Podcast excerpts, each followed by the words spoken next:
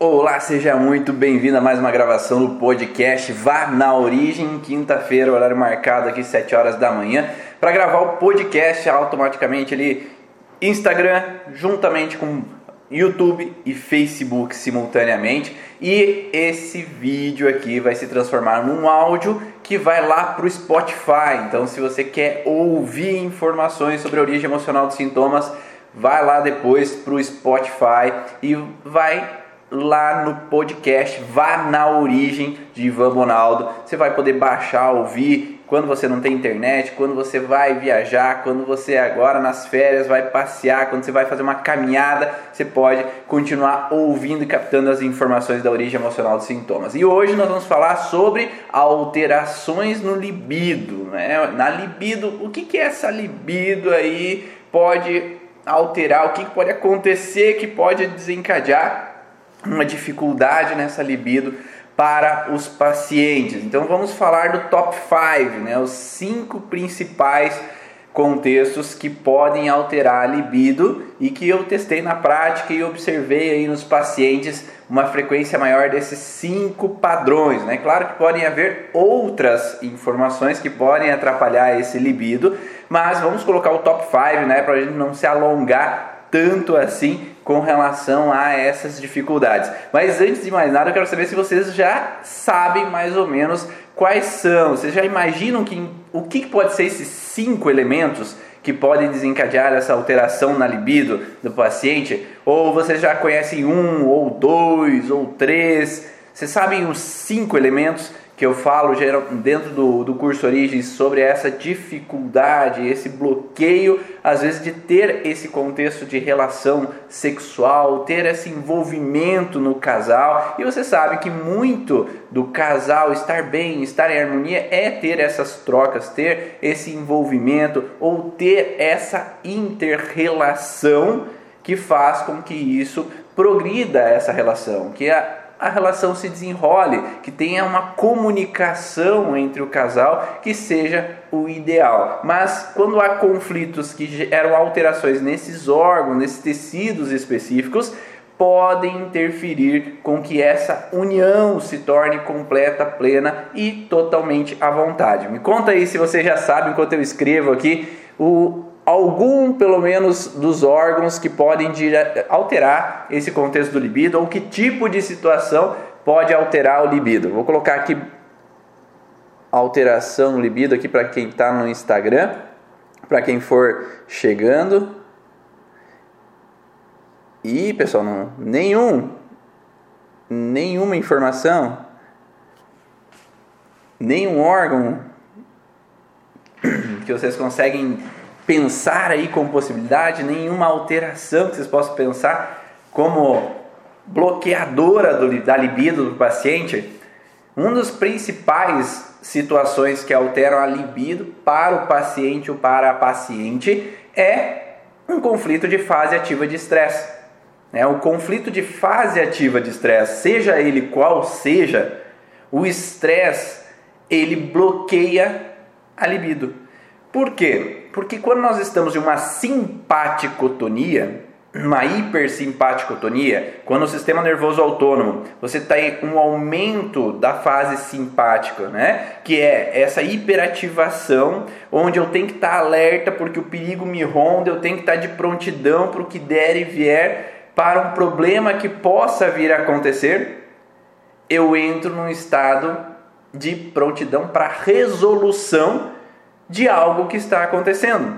Então não é porque eu estou em estresse que ah, agora vou dar uma paradinha no estresse, viu? Pare de brigar comigo, pare de me incomodar aqui que eu vou ter uma relação sexual agora.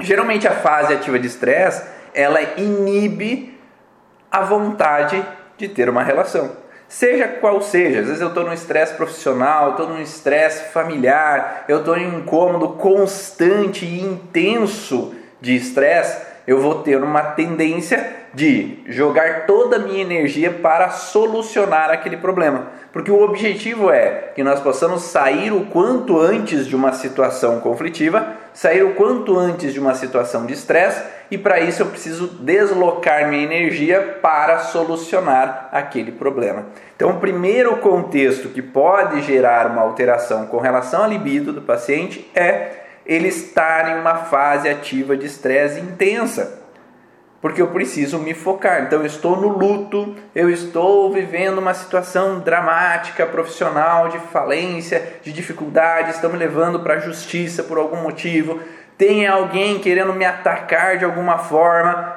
Então eu tendo a estar num estado de estresse hipersimpático tônico. Até porque o contexto todo do processo sexual ele está vinculado com um momento parasimpático.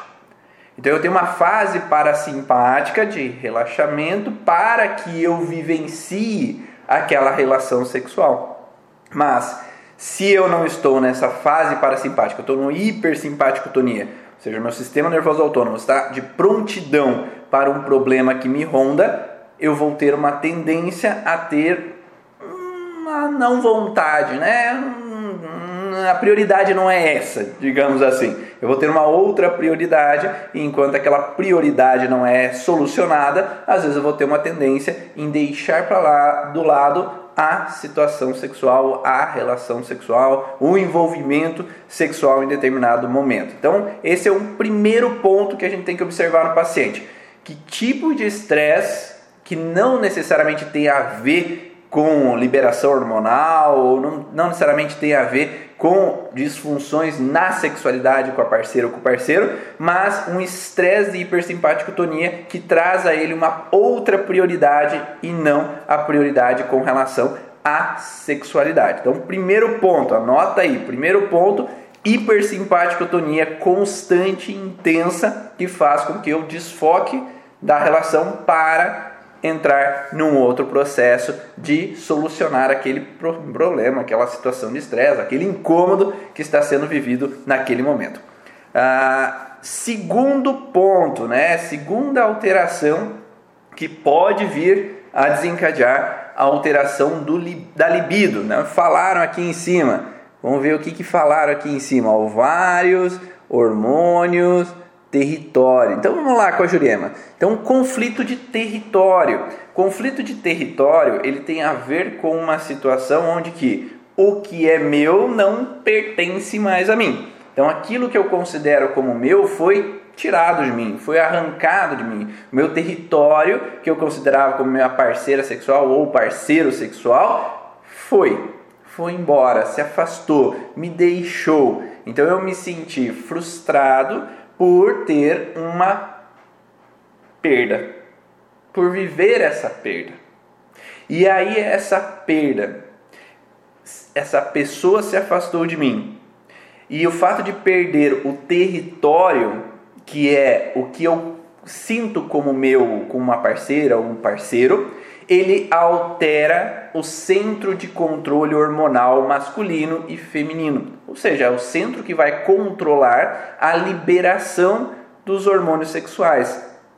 Se eu tenho uma sensação de que o meu parceiro ou parceira se afastou de mim, o cérebro entra em uma alteração relacionado ao centro de controle, fazendo com que haja uma diminuição da libido. Então, em fase ativa de estresse, nesses centros de controle hormonal, seja do lado esquerdo, do lado direito do cérebro, eu vou ter um baixo libido em fase ativa de estresse, uma baixa da libido nessa fase ativa. Sendo assim, enquanto, qual que é o sentido biológico? Se eu tive essa separação com essa pessoa, perdi esse território e estou frustrado com isso, o inconsciente ele faz com que eu tenha uma diminuição da libido para que eu não me frustre por não ter aquela pessoa ali. Porque quanto mais eu tenho a libido, mais eu iria me frustrar por aquela pessoa estar presente. Então, o sentido biológico de não ter uma libido alta nesse momento é não ficar me frustrando por aquela pessoa não estar ali presente comigo nesse momento, porque eu tive essa ruptura, eu tive essa perda, essa perda esse afastamento desse território que eu considerava como meu. E aí eu entro nessa diminuição hormonal. Então, se um homem tem um uma morte da sua parceira e ele entendia essa parceira como um território. Enquanto aquele homem vivencia essa situação, ele tende a ter uma diminuição da libido enquanto ele está nessa fase de estresse desse falecimento dessa parceira. E enquanto ele vivencia esse luto, dessa ruptura de território, né? Esse território que se vai, eu tendo a ter uma diminuição do libido até o momento que eu saio um pouco desse estresse e aí eu começo a ter vontade de ter um outro relacionamento, de buscar uma outra parceira. Então, se eu estou nessa fase de estresse, há uma tendência a entrar nesse padrão. Além do que, conflitos territoriais que afetam tecidos derivados do ectoderma, eles tendem a gerar no cérebro uma mudança hormonal. Ou seja, se eu sou um homem destro, que eu tenho o primeiro conflito de que esse território foi embora, eu perdi esse território, eu tendo a mudar de hemisfério cerebral de funcionamento, o que faz com que eu entre numa conotação de hormônios alterados. Esses hormônios que alteram através desse centro de controle hormonal fazem com que eu diminua os hormônios da testosterona, no caso do homem, ou do estrógeno com relação às mulheres. E aí fazendo com que tenha uma baixa hormonal, uma baixa de libido na fase ativa de estresse. Porque eu vou tentar mudar a forma de agir para ser mais eficiente da próxima vez, para agir de uma outra maneira, porque da maneira que eu estava agindo não foi eficiente porque aquele relacionamento foi embora, aquela, aquela parceira ou parceiro, eu tive essa perda. E aí eu entro nessa frustração, né? enquanto eu estou na fase ativa. Se eu relaxo, eu saio do conflito, eu volto ao hemisfério cerebral de origem e eu tendo a voltar a uma normalização desse estado hormonal e o libido tende a se normalizar naquele momento. Então, por isso que o segundo ponto relacionado à diminuição do libido é um conflito territorial, que é geralmente um dos mais frequentes que a gente observa dentro da clínica. É o paciente que vive uma sensação de que o território que era dele, parceiro ou parceira, se afasta. Mas não necessariamente é somente o território sexual, mas pode ser o território que eu considero como minhas posses. Porque no mundo animal, então, ou seja, nessa evolução filogenética, o macho alfa é aquele que pode fecundar. Então, num grupo de lobos, somente o macho alfa que vai ter libido para procriar a fêmea alfa e ter descendentes ali daquela prole. Os machos beta, eles tendem a não ter relações sexuais, tendem a ter um baixo libido para ser submissos ao macho alfa, que é o reprodutor ali daquele grupo. Dessa forma, se eu tenho minha empresa, o paciente tem a empresa dele, ele é o macho alfa ali daquela empresa, porque ele domina aquela empresa, ele toma aquele território como dele. Mas tiram dele aquele território porque ele está muito velho, porque os filhos acham que ele tem que se aposentar, que ele perde essa posição de macho alfa da empresa, se para ele é ok, não vai ter problema. Mas se para ele é frustrante não ser mais o macho alfa, não ser quem manda ali naquela empresa, porque ele não sabe se os filhos vão dar conta, ele não sabe se as outras pessoas vão dar suporte, ou simplesmente ele se sentiu arrancado daquela sociedade e teve, não tem mais aquele território como dele, pode entrar também num conflito territorial e alterar o hemisfério cerebral e fazer com que tenha uma baixa da libido também, porque esse território não me pertence mais, eu não sou macho alfa, eu sou macho secundário e ao ser um macho secundário, por consequência, os hormônios tendem a diminuir fazendo com que eu aceite mais facilmente, eu me submeta mais facilmente àquela situação. Entretanto, no contexto conjugal, isso pode influenciar também, porque esse baixo libido ou essa baixa de hormônios vai gerar uma baixa libido por consequência, mas num contexto filogenético, né, da evolução das espécies, por não me sentir mais o reprodutor, por não me sentir mais o macho alfa daquele ambiente. E o mesmo pode acontecer falando do conjugal, quando eu, o homem ele sente que o filho se tornou macho alfa, ou seja, a parceira assume o filho como principal, dá ouvidos só para o filho. O filho é o mais importante, o filho é aquele a prioridade. E aí eu não sinto a minha parceira como meu território, e aí eu tenho uma mudança de posicionamento, onde que eu não sou o principal, mas para manter aquela harmonia familiar eu me submeto a ser o secundário e por isso eu mudo os hormônios na forma de funcionamento para que eu possa me submeter mais facilmente àquela situação que está acontecendo. Ou, por exemplo, quando esse homem sente que a mulher teve um primeiro filho e ele tem esse enteado e essa parceira vê aquele enteado como prioridade, como principal. Então, claro que a mulher ela vai sentir naquele homem, naquele filho, como uma responsabilidade dela mas como filho. Só que se aquele homem entende que aquele filho é o parceiro da esposa, é a prioridade daquela esposa, é o principal, eu entro, aquele homem pode entrar então com essa baixa da libido e entrar numa dificuldade também de sentir o principal, o macho alfa. Ah, o caso da vasectomia pode acontecer. Então, assim, não vai alterar hormônios. Né? A vasectomia não necessariamente vai ter uma alteração em hormônios. Entretanto, o homem poderia, se ele sente com uma relação de que ele não é mais o macho reprodutor, ele não é mais o principal, ele não é mais esse macho alfa daquele grupo, ele poderia entrar mais, digamos assim, psicologicamente do que biologicamente nesse processo conflitivo. Então ele pode sim entrar psicologicamente por ele começar a imaginar coisas, sentir algo de ele não ser mais viril, ele não sentir mais reprodutor, é, por não ter mais essa capacidade de reprodução. Poderia.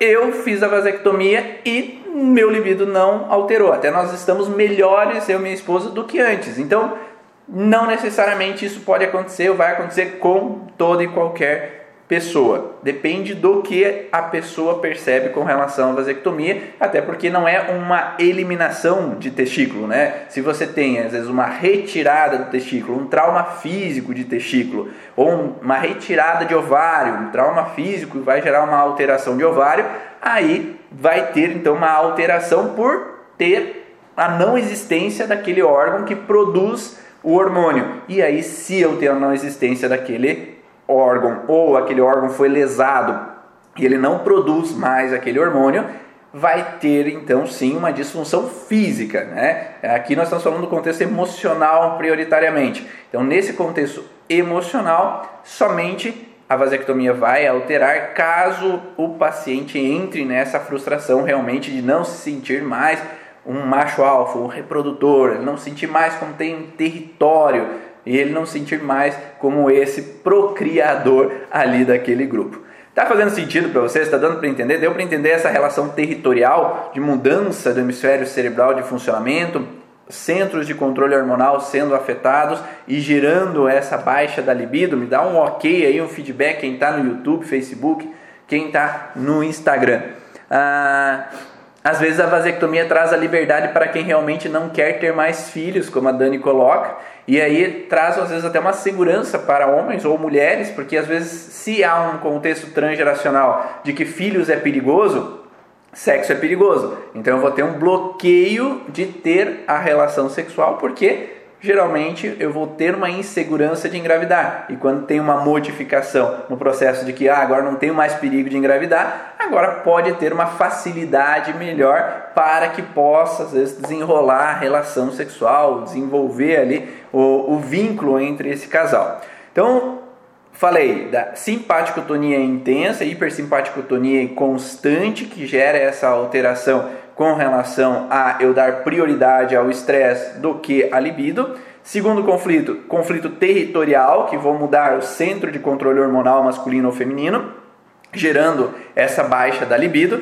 Agora, o terceiro ponto que falaram lá no começo, que é um conflito de ovário ou testículo. Conflito de ovário ou testículo não é um conflito de endoderma. Então, existe um tecido endodérmico, derivado embriologicamente do endoderma, que vai gerar a produção de óvulo espermatozoide. Não é esse conflito que vai trazer a alteração na libido, que é um conflito de perda, não é esse padrão né? Então, de perder um filho, de perder a mãe, de perder o pai, de ter um conflito ali, de que uma morte ocorreu e eu vivi aquela morte como uma perda.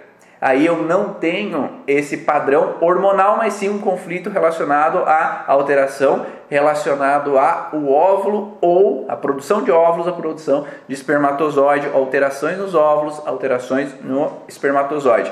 Agora, quando nós falamos de conflitos que alteram hormônios relacionados ao ovário e testículo, nós estamos falando de tecidos derivados do mesoderma que o Dr. Hammer separou esse mesoderma e caracterizou o ovário e o testículo derivados como mesoderma novo. Né? Existe o mesoderma antigo, o mesoderma novo e o mesoderma de transição. Aqui o Dr. Hammer caracterizou como mesoderma novo. Esse mesoderma novo, que é, por que novo? Porque na evolução das espécies é um mesoderma que veio mais atualmente, mais, mais próximo a nós aqui como seres humanos. Não é um mesoderma tão antigo lá nos animais mais arcaicos, mas sim em animais mais evoluídos. E esse ovário e testículo derivados do, embriologicamente do mesoderma novo, eles são os produtores hormonais.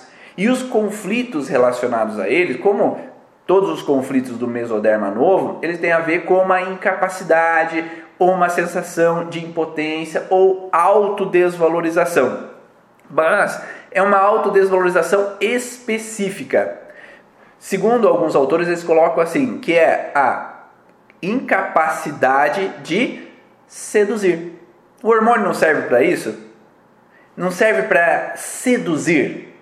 A testosterona, o estrógeno, tem a função de ter um parceiro ou ter uma parceira, de poder fazer um sex appeal, né? Um jogada para atrair uma parceira ou um parceiro para próximo de mim. Então, quanto mais hormônios, maior é esse instinto de sedução para captar um parceiro ou uma parceira para a procriação. Então, biologicamente, a sedução ela vem para a procriação. Né? Os animais eles vão ter aquele movimento, a dança do acasalamento, vão seduzir o parceiro ou a parceira para que haja a fecundação. Esse contexto é o contexto biológico, a necessidade biológica de procriar e aumentar o número da espécie para que ela não seja eliminada ou extinguida por falta de animais, falta dessa procriação. Então, a intenção biológica principal da seduzir é que eu possa obter um parceiro.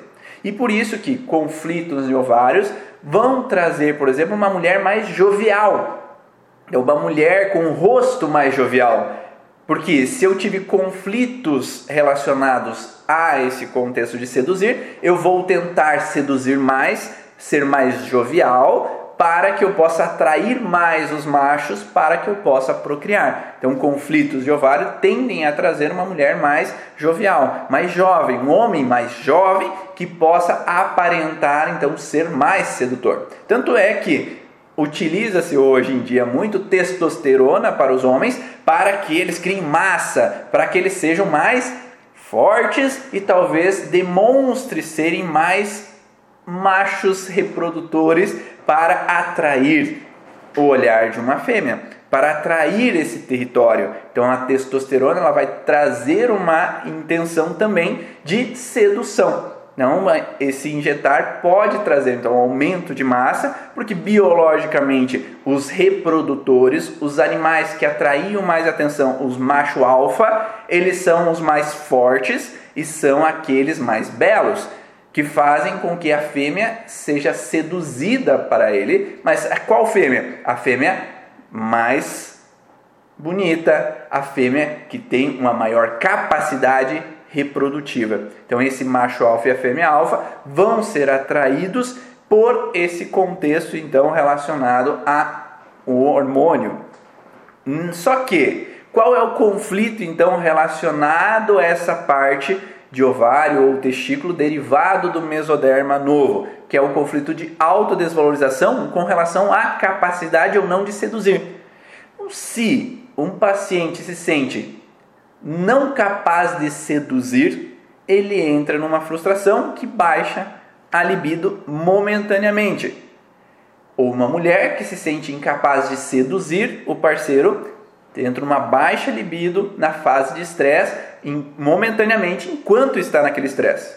Mas quando isso pode acontecer? Pode acontecer quando eu não me sinto prioridade na vida do parceiro. Lembra que eu falei que eu tenho macho alfa e fêmea alfa? Só que se essa fêmea alfa não se sente mais a fêmea alfa porque tem uma outra fêmea que está tomando esse território, aquela fêmea não sente a primeira.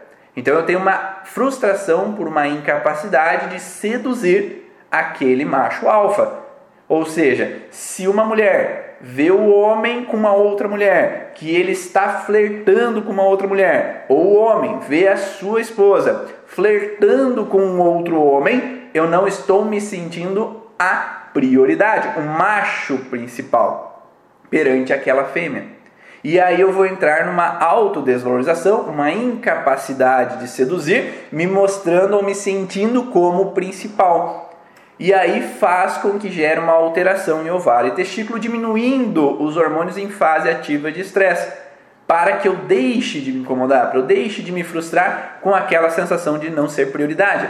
E isso às vezes a gente encontra na clínica onde mulheres viam os pais, o pai, o homem, na infância, que o pai é meu, eu sou a prioridade do meu pai, mas agora o pai está buscando uma outra família, o pai está buscando uma amante. Então ela já tem um programa instalado de infância onde eu não me sinto a prioridade na vida do meu pai, porque ele está indo atrás de uma outra família, está indo atrás de uma outra mulher. Então eu me sinto segundo plano, eu não me sinto prioridade.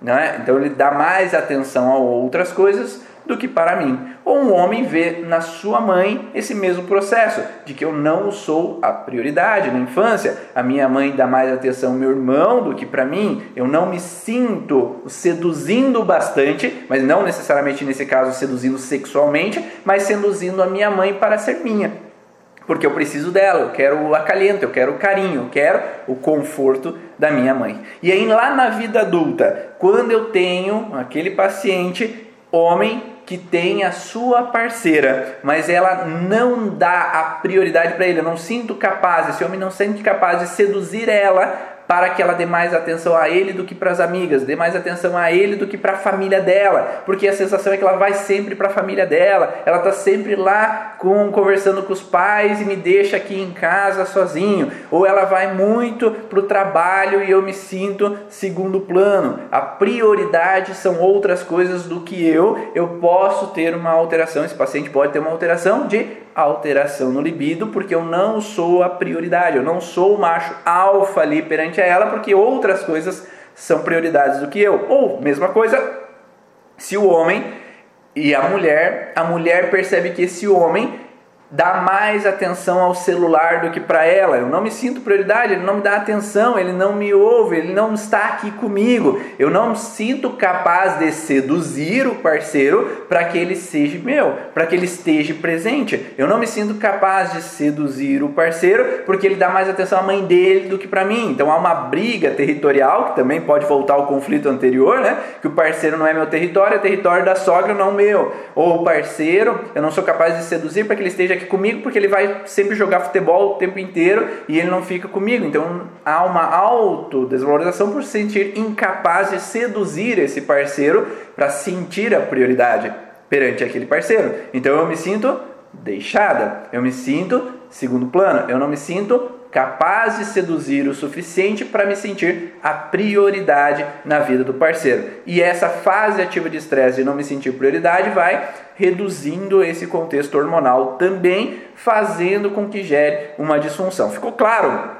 Essa sensação de não ser capaz de seduzir para atrair esse parceiro ou a parceira para mim, e por isso eu me sinto um lobo secundário, eu me sinto secundário nesse ambiente. Então, é muito estreita essa relação de ovário e testículo com o centro de controle hormonal masculino e feminino lá no ectoderma. Então, por isso que muitas vezes eles se associam essas informações, porque se eu me sinto incapaz de seduzir, é o que? É o meu território, é o parceiro ou a parceira. Então, eu vou ter uma informação de alteração tanto em ovário e testículo quanto no centro de controle hormonal ao mesmo tempo.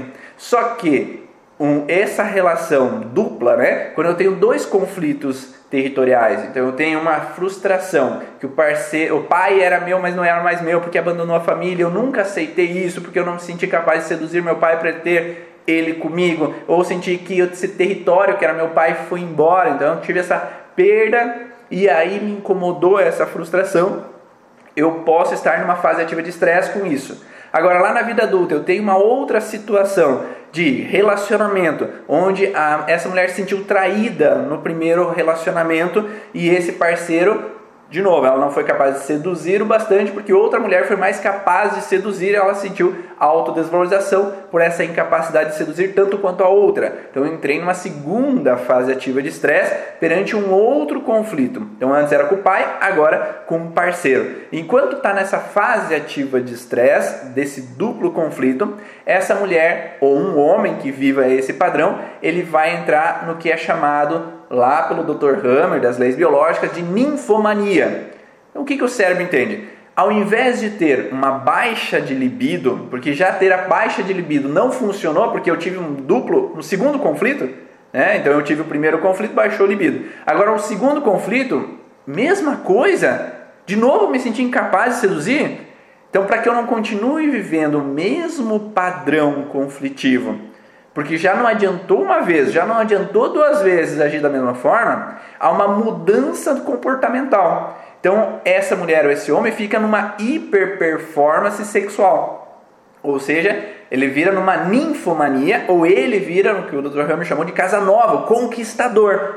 Porque se não adiantou ter baixo libido, eu vou ter um hiperlibido para conquistar aquilo que eu não tenho mais, aquele território que foi embora.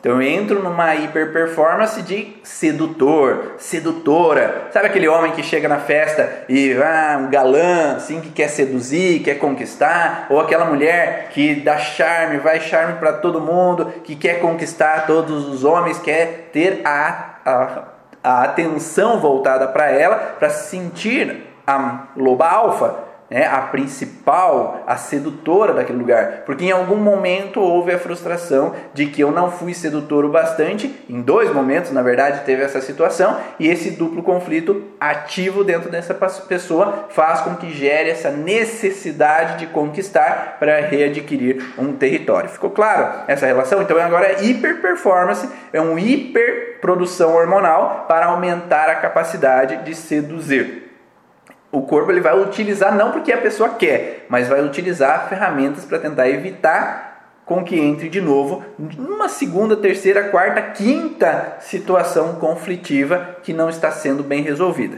Então nós passamos hiperestresse, né? E esse hiperestresse era o primeiro ponto lá que eu falei. Ah, e uma outra ideia que me veio anteriormente é que se eu estou em estresse, eu não tenho relação sexual, né? Ou seja, se eu estou em estresse, que eu estou irritado, porque o parceiro fez isso de manhã, fez aquilo à tarde, brigou comigo é, depois do almoço e à noite ele vem procurar para ter relação sexual. Se eu estou em estresse, não vai ter vontade, né? Porque eu ainda estou ra com raiva. O homem, da mesma forma, a esposa agiu de tal maneira, ou a parceira agiu de tal maneira que ele não gostou, teve raiva, teve frustração, está remoendo aquela situação que, que houve ali naquele momento. Então, na parte da noite, você vai me procurar, eu ainda estou naquele estresse e o libido tende então a travar ali naquele momento e não ter vontade porque eu estou em hiperestresse com uma outra situação que aconteceu. Ah, Ivan, pode ser o contrário, a mulher se fechar para o homem mediante a repetição de conflitos? Não, então é isso que eu estou colocando aqui, né? Então, Depende de que tipo de conflito, né? Se é um conflito de não ser capaz de seduzir, eu vou entrar numa hiper é, sedução para conquistar. Agora, se eu tenho um conflito de raiva, de outro estresse, né, que está acontecendo, se eu estou frustrada, eu vou ter um bloqueio, porque eu ainda estou em alerta, que é o primeiro conflito que eu falei, né? O primeiro conflito é hipersimpático, Toninho, eu estou em estresse constante, alto estresse, intenso estresse. Então, se eu estou em intenso estresse, a prioridade é resolver aquele estresse e não ter relação sexual. Então há essa vertente. Mas a Dani fez uma, uma, figurinha bem legal ali nos últimos dias. Quem viu stories percebeu que não é porque tem pulga que não pode ter piolho, né? O que, que é isso? Se não é porque tem pulga que não pode ter piolho, significa que a pessoa pode ter irritabilidade e mesmo assim ter vontade de ter relação sexual? Pode, porque ela está no hiperestresse com o parceiro, mas ao mesmo tempo ela tem esse duplo conflito relacionado ao ovário, centro de controles hormonais femininos, e aí essa frustração de medo de não ser sedutor o bastante, porque eu já perdi um território, já tive a perda de, de um território, e ali a perca desse território, e agora eu tenho essa alteração com relação a esse território que pode não ser meu, que eu não me sinto capaz de seduzir, a prioridade é ter um território. Então, por mais que eu tenha aquela raiva, se essa mulher tem essa ninfomania, ela vai tentar seduzir para ter esse território e ter essa conquista, por mais que a raiva esteja ali. Depois ela volta a se irritar, mas ali naquele momento tem que ter esse território para mim. Então, não é porque tem uma coisa que ela não pode ter outra ao mesmo tempo. Então, essa relação de um duplo conflito que gera uma constelação cerebral, que o Dr. Hammer chamou, ela vai trazer então a prioridade que depende para aquela pessoa. E geralmente, biologicamente, ter território é uma prioridade para que eu mantenha a sobrevivência. Ah,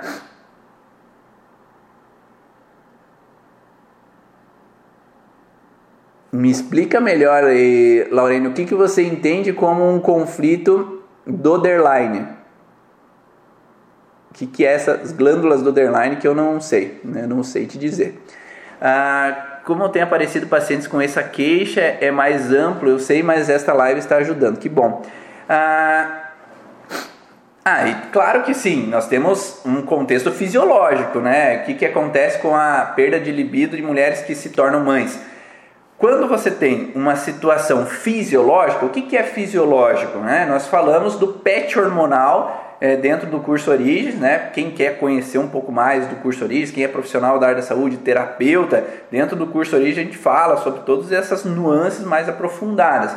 Então, quem quer, acesse o site depois cursoorigens.com, as inscrições estão abertas. Então, quiser vir com a gente conhecer um pouco mais esse mundo de informações da origem emocional dos sintomas. Existem um, o, que a, o que o Dr. Hammer ou o Josie Kramer chama de PET hormonal. PET hormonal é essa mudança ah, Bartoli, né? Porque eu imaginei que fosse Bartoli, mas eu queria ouvir dela se era glândula de Bartoli mesmo, tá? É, se eu tenho PET hormonal, é, o PET hormonal é a mudança do hemisfério cerebral de funcionamento. Essa mudança do hemisfério cerebral de, de funcionamento, ela vem devido a um conflito territorial. Então, é, nós falamos antes de conflitos territoriais que podem mudar o lado do hemisfério cerebral de funcionamento. Mas não só isso causa essa mudança do hemisfério cerebral de funcionamento. Por exemplo, se uma mulher ela utiliza de anticoncepcional, ela está automaticamente mudando o hemisfério cerebral de funcionamento, porque o anticoncepcional ele é um hormônio. Então esse hormônio ela masculiniza essa mulher e também vai tender a diminuir um pouco essa questão da libido para ela. Então pode acontecer, de novo, vai depender dos conflitos que ela tem também, que vai trazer uma variável, né? Se os conflitos são mais intensos, ela vai ainda, por mais que tome um anticoncepcional, ter um alto libido, né? E vai depender se ela é destra ou é canhotas. Canhotas geralmente tende a ter uma libido maior do que as destras. Então, nesse contexto de hormônios, eu posso ter uma alteração da libido. A mulher também, quando engravida, ela pode ter uma mudança hormonal porque vão ter outros hormônios funcionando e essa mudança hormonal também vai alterar a libido. Enquanto ela está amamentando, também vai ter uma mudança hormonal que ela vai alterar também essa libido. Então são pontos fisiológicos. Ou a andropausa, a menopausa também vai ter uma alteração hormonal fisiológica, né? Não traumática. Então, nesse contexto fisiológico, eu vou entrar numa alteração também da libido por consequência. Mas, porém, entretudo, todavia, tem outros padrões que podem fazer com que uma mulher que engravide ou tenha filhos altere a libido. Principalmente se tem um histórico ou uma situação de que parto tem uma representação de problema e ali ela vivencia uma situação que o parto às vezes pode ter sido incômodo. Já tem de mulheres que foram é, sentir um parto como um abuso, porque o médico às vezes adentrou com a mão é, vaginalmente, né, nessa mulher e é como se fosse um abuso porque causou dor, né? Então ele vai tentar às vezes aumentar a dilatação, ele vai lá mexer no colo do útero e isso provoca dor e pode entrar como um abuso, principalmente se essa mulher tem um histórico familiar de mulheres que foram abusadas lá no passado. E se vocês viram, há dois dias atrás eu coloquei um vídeo, é, eu Coloquei um vídeo lá nos stories mostrando um parto humanizado, onde a mulher vivenciou o parto. Ela segurou o bebê, ela trouxe o bebê sem agressões, sem situações de estresse perante aquela situação de parto. Então, parto pode ser vivido de uma forma diferente. Mas, se eu tenho episotomia, que hoje se sabe que não é necessário tanto assim, né? Já tem estudos científicos mostrando que a episotomia é uma agressão que não necessariamente é necessária, que às vezes ela sofre uma agressão de ser empurrada a barriga dessa mulher durante o parto, é uma agressão, ou tem esse toque que pode ser visto como incômodo, pode ser uma agressão. Eu posso viver o parto de uma forma difícil porque eu tenho um histórico familiar, um histórico anterior de perigos com relação a parto, então eu vivencio aquele parto como difícil, eu não vou querer ter parto de novo, né? Então, se esse parto foi visto como incômodo, eu vou ter um bloqueio quanto a parto.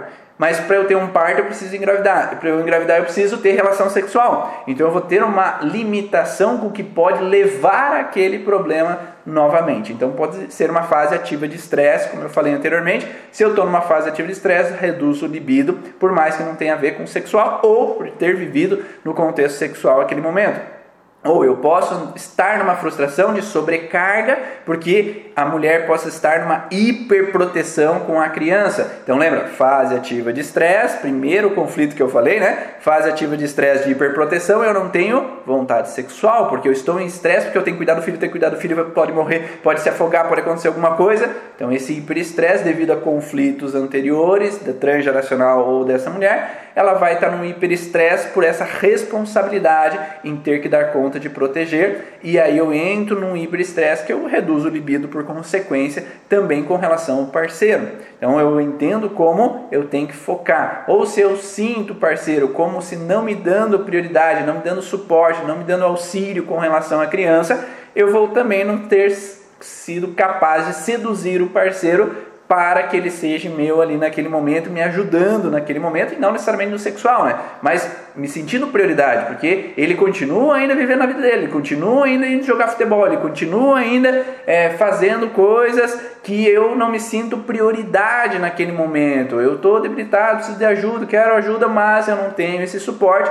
Altera os hormônios, altera o ovário ali naquele momento, de não me sentir prioridade perante ao parceiro e aí eu tenho baixa do libido. Ficou claro essa relação? Então tem esses contextos sim de que é, tudo vai depender da forma com que a gente olha essa informação e o paciente percebeu essa situação que ele está vivendo. Então pode, depois de ter filhos, ter baixa do libido fisiológica, porque também se sabe que a prolactina alta, que é hipófise mais glândula mamária, que vai dar o leite, produção de leite, né? então a prolactina vai estar aumentada e por consequência alterando os hormônios, fazendo com que haja então também alteração no libido. Então, quando a mulher está amamentando, vai tender a diminuir o libido, porque a prioridade é amamentar. Então vai ter necessariamente uma alteração. Tanto é que mulheres que têm prolactina alta, por mais que não estão grávidas, também têm baixo libido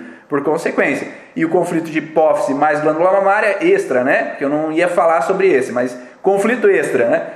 Hipófise mais glândula mamária, uma incapacidade, não me sentir à altura de nutrir os meus. Então, se eu tenho uma mãe doente, que eu me sinto incapaz de nutrir minha mãe, proteger, dar suporte a ela, pode ter uma prolactina alta, homens ou mulheres, gerando baixo libido também. Eu me sinto incapaz, né, nessa não me sentindo à altura de nutrir, dar sustentação, nutrir financeiramente os meus, eu posso alterar a hipófise glândula mamária, gerando uma alteração então na prolactina, gerando uma alteração na libido, seja para homens ou seja para mulheres. Então eu posso ter isso com meus filhos, eu tive a paciente tem um primeiro casamento e esse primeiro casamento o homem não deu suporte e ela entrou nessa hiperperformance onde que ela tem que ser capaz sentir a altura, hipófise altera, glândula mamária altera porque eu tenho que nutrir os meus filhos para que eles não passem fome, não passem dificuldade.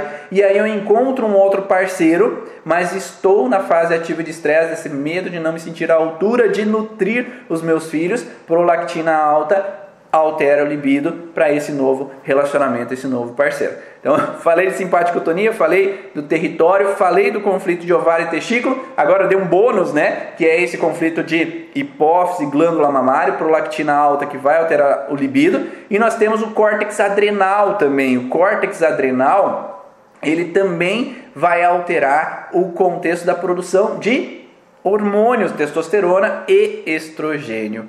É, a tireoide não necessariamente. a tireoide ela vai ter que estar associada ao ovário, centro de controle hormonal, mas a tireoide sozinha não necessariamente vai alterar essa, essa disfunção.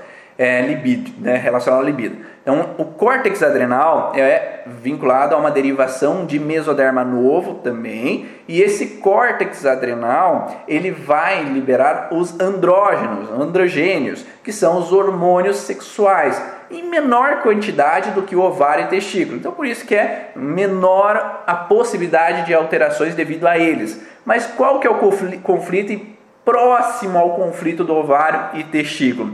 O conflito do córtex adrenal é não ser capaz de tomar uma boa direção com relação ao contexto, contexto sexual. O que, que poderia ser isso? Uma mulher que engravidou antes do casamento. Então ela sentiu que ela não tomou uma direção correta perante a, o contexto sexual. E o córtex adrenal está diretamente relacionado à tomada de escolhas. Eu tomei uma escolha errada, eu fui levado para um caminho errado, eu tomei uma direção, fui obrigado a tomar um rumo que não era o que eu queria e aí essa mulher que, ou esse homem, né, que engravida lá antes do casamento, ele entra no que eu tomei uma escolha errada, uma direção errada e junto um contexto relacionado à sexualidade. Então eu tomei uma direção errada com a sexualidade e isso gera então também uma baixa de libido. Por quê? Porque o cérebro entende, se eu tomei uma, uma direção errada, o que, que eu posso fazer para evitar tomar uma direção errada de novo? Não tomar uma direção. Então, se eu não tenho libido, eu não tomo decisão errada de novo, eu não faço M, né? Eu não faço besteira novamente. É, então, principalmente se essa mulher às vezes engravida e ela tem que provocar um aborto por medo, por dificuldade, por não apoio, por várias frustrações que ela possa estar vivendo e ela entende ou eles entendem que a melhor decisão é não ter essa criança. E aí, às vezes, depois ela carrega uma culpa por ter tomado uma escolha errada na sexualidade posteriormente. Então carrega essa informação e aí permanece numa disfunção com relação a esse córtex adrenal, diminuindo essa produção de hormônios também. Então é uma outra possibilidade que pode entrar numa alteração e uma disfunção. Então, quinta alteração que pode ocorrer. Ou essa erro pode ser assim, ter o dedo podre, né? Ah, eu não deveria ter tido relação com aquele homem, eu não deveria ter tido relação porque eu tive ah, uma doença sexualmente transmissível e aí eu me frustrei por aquilo, eu não deveria ter tido porque eu peguei HPV, por exemplo, e aí eu entrei numa frustração com aquilo, então eu tomei uma escolha errada na sexualidade, tá? Ou tive uma relação com uma pessoa do mesmo sexo e eu achei que era errado, pecado, fora das normas. Então poderia entender como se tomei uma escolha errada também esse contexto. Uh, tinha lembrado de alguma outra coisa, mas depois. Ah, se nós falamos de glândula de Bartolin, nós temos uma relação mais arcaica endodérmica, né? Então não está necessariamente diretamente relacionado à libido, mas sim uma frustração com relação à sujeira, com relação ao parceiro sexual. Então é como se eu quisesse eliminar algo de sujo na sexualidade. Então o parceiro traiu, houve uma situação que eu vi como suja, como frustrante com relação à sexualidade, eu posso entrar glândula de Bartolin. Ou a glândula de Bartolin também pode entrar numa lubrificação. Ela serve para lubrificar. E para que, que eu vou querer lubrificar? Ou para eliminar algo, então para ser mais rápido para evacuar alguma sujeira de um contato ali que foi desagradável, sexual, ou uma sujeira a um parceiro que se sujou com outro e veio para mim, ou uma situação relacionada a querer ter uma lubrificação mais eficaz para obter um parceiro, para trazer aquele parceiro para mim. E aí eu entro nessa questão da glândula de Bartolin em alteração nessa fase ativa de estresse, proliferando células na fase ativa de estresse. Ah, quando o parto acontece, a criança morre três horas depois, a mãe faz despedida desta filha e do lado que ela coloca a filha para despedir o seio está produzindo leite após 60 dias. Sim, essa incapacidade de nutrir, né? Então por isso que eu falei dessa, não me sentir à altura de ter nutrido, de dado vida, né? O leite é vida, né? Ele pode entrar nessa relação de nutrir para sobrevivência, nutrir para que essa criança ela sobreviva. E aí se eu estou em fase ativa de estresse, eu vou entrar em alteração prolactina hiperfunção de hipófise e hiperfunção de glândula mamária simultaneamente. E o sexto ponto, né, o último ponto que eu queria falar, que eu tinha marcado para vocês aqui, é os feromônios. Os feromônios são bloqueadores do libido quando alterados. E o que, que significa isso? Eu, eu peguei um artigo científico aqui, que o artigo diz assim: o cheiro das emoções uma revisão sistemática da comunicação química intra e interespecífica humana das emoções. Ou seja, as emoções elas interferem no cheiro que as pessoas liberam. Então esse artigo é de 2020, ano passado, falando do cheiro e as emoções. Então lá na PubMed você pode encontrar é, um artigo da Elisa Calvi, é, desse Scent of Emotion. The Scent of Emotion.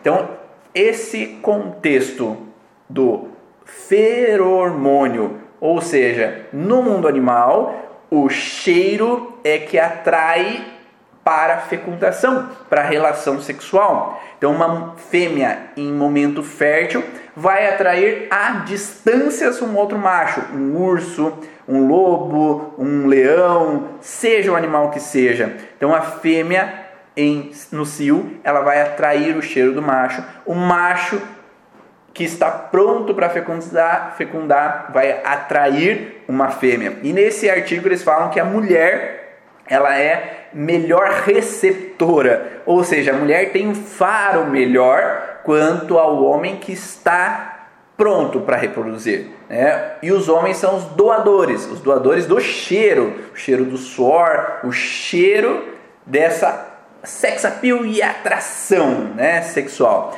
Ou seja, o silferormônio é de atração e esse casal se encontra e ele está em equilíbrio desses hormônios, desse cheiro de sedução. Mas em algum momento um deles trava nessa liberação do hormônio, o outro aqui deixa de sentir.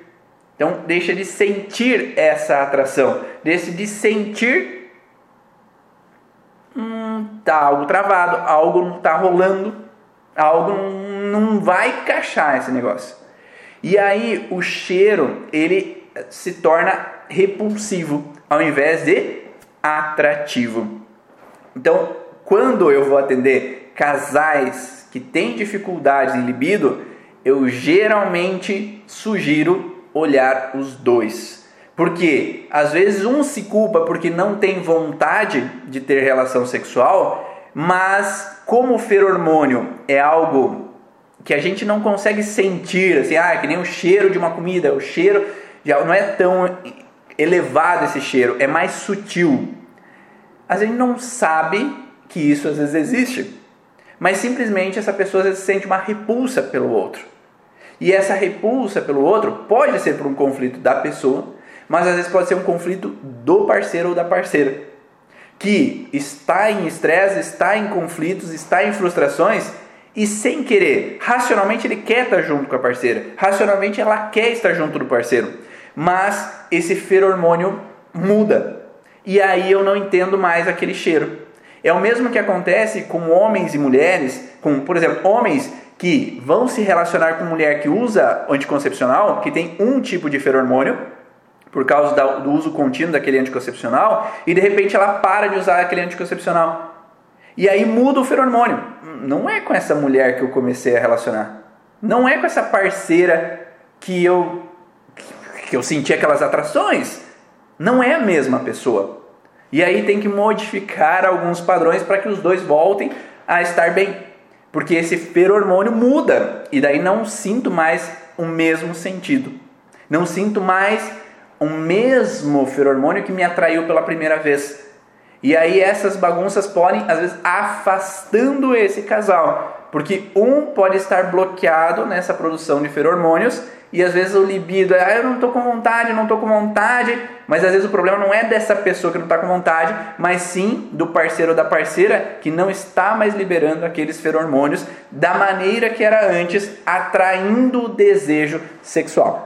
Espero que tenham ficado claro esses seis pontos principais, né? São vários pontos que eu vou passando dentro do curso Origens para vocês entenderem um pouco as relações, as dificuldades com relação à liberação hormonal e dificuldades com relação a ter essa atração, ter esse desejo, ter essa vontade sexual. E espero que esses seis pontos principais tenha caído algumas fichas, tenha ajudado aí para vocês olharem os pacientes de uma maneira diferente e às vezes direcionar melhor para a possível origem dos sintomas deles. Então, se foi interessante, se te ajudou, se fez sentido, se deu um insight assim, explodiu ali tua cabeça com essas informações, faz um print da tela e publica ali nos stories do Instagram, no Facebook, para eu saber se aquilo realmente te ajudou de alguma maneira, se aquilo te atraiu um conhecimento, um interesse, te agregou com teus pacientes. Então vai lá, um sorrisinho aí para vocês fazer o print. Porque é através disso que eu consigo me sentir motivado para continuar publicando, fazendo vídeos, trazendo novas informações para vocês aqui e sabendo que realmente está ajudando outras pessoas, porque meu objetivo aqui, minha missão é auxiliar cada um aí entender um pouco melhor a origem emocional dos sintomas e trazer, quem sabe, um mundo um pouquinho melhor, porque cada pessoa que você ajuda é uma pessoa que evolui um pouco mais. Um grande abraço, um ótimo Natal aí para quem está assistindo ao vivo, para quem está assistindo depois. Me desculpe, mas amanhã é Natal. Então, Feliz Natal, um ótimo ano novo para cada um de vocês. Semana que vem ainda tem live, tá? Ainda vejo vocês. Um grande abraço e até a próxima.